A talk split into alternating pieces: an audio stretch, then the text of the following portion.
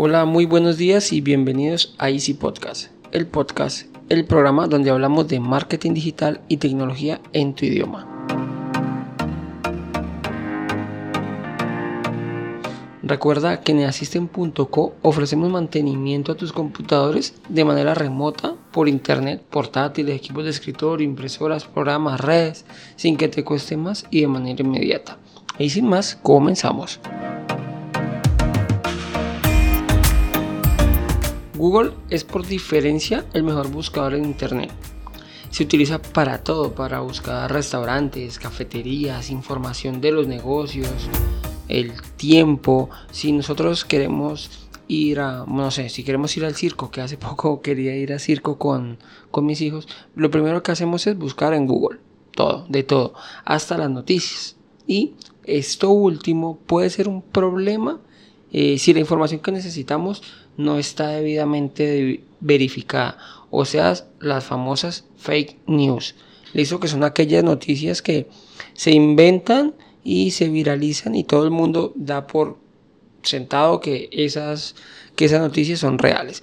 Esto ocurre porque Google se encarga de indexar todas las páginas web sin validar la información enviada. Si es verdad que el algoritmo de Google cada vez va mejorando pues más ese tema y si notan que estamos copiando noticias, eh, estamos inventando noticias, o sea, las, las, fake news, si Google detecta que la información pues no es de calidad, no la va a indexar, pero la, la verdad es que realmente indexa muchísima información que no estamos seguros si es la correcta.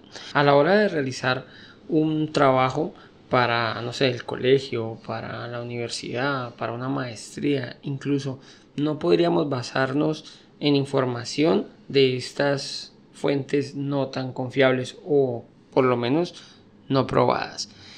En ese caso, pues deberíamos utilizar las bibliotecas, bibliotecas digitales o los buscadores académicos, que son los que te ayudarán a obtener las mejores fuentes y referencias a la hora de realizar una investigación o, un trabajo académico. Yo voy a darle tres opciones que el día de hoy eh, aún están funcionando, ya que pues haciendo la investigación para el podcast he encontrado que muchos dejaron de funcionar. Sin embargo, pues les voy a dar tres que están muy bien, son muy recomendados y las fuentes, como les decía al principio del, podcast, eh, siempre nos van a indicar cuáles son las fuentes. ¿Listo? Arrancamos, como no, con Google, que se llama Google Académico.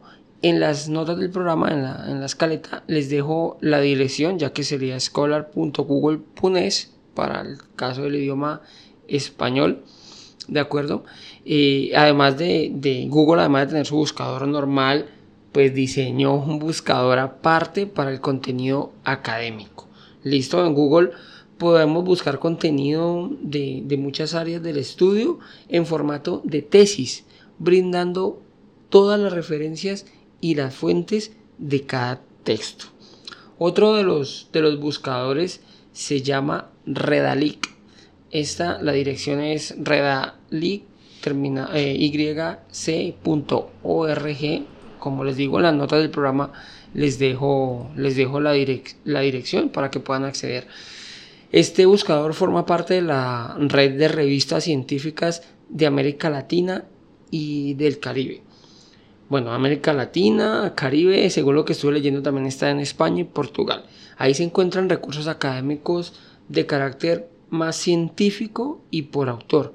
Bueno, se puede, se puede diferenciar por autor, por país, por área de estudio, incluso por instituciones. Y por último, uno que es muy, muy minimalista, se llama RefSeek. Listo, la dirección es igual, refseek.com, en el cual, como les digo, es muy minimalista, es muy sencillo, pero muy eficaz. Consulta, desde allí se pueden consultar las direcciones de las páginas web verificadas, enciclopedias, revistas especializadas y muchos documentos que, han sido publicados de gran relevancia. También, como les digo, todos nos van a indicar la fuente del autor y pues que esté verificada para que podamos utilizarla como respaldo de, un, de una investigación, bueno, algún trabajo de investigación o académico. ¿De acuerdo? Quería darles a, conocer estas, estos buscadores ya que realmente muchas personas desconocen que existen buscadores académicos enfocados en eso, en poder realizar y sustentar trabajos de manera segura, por decirlo de alguna manera.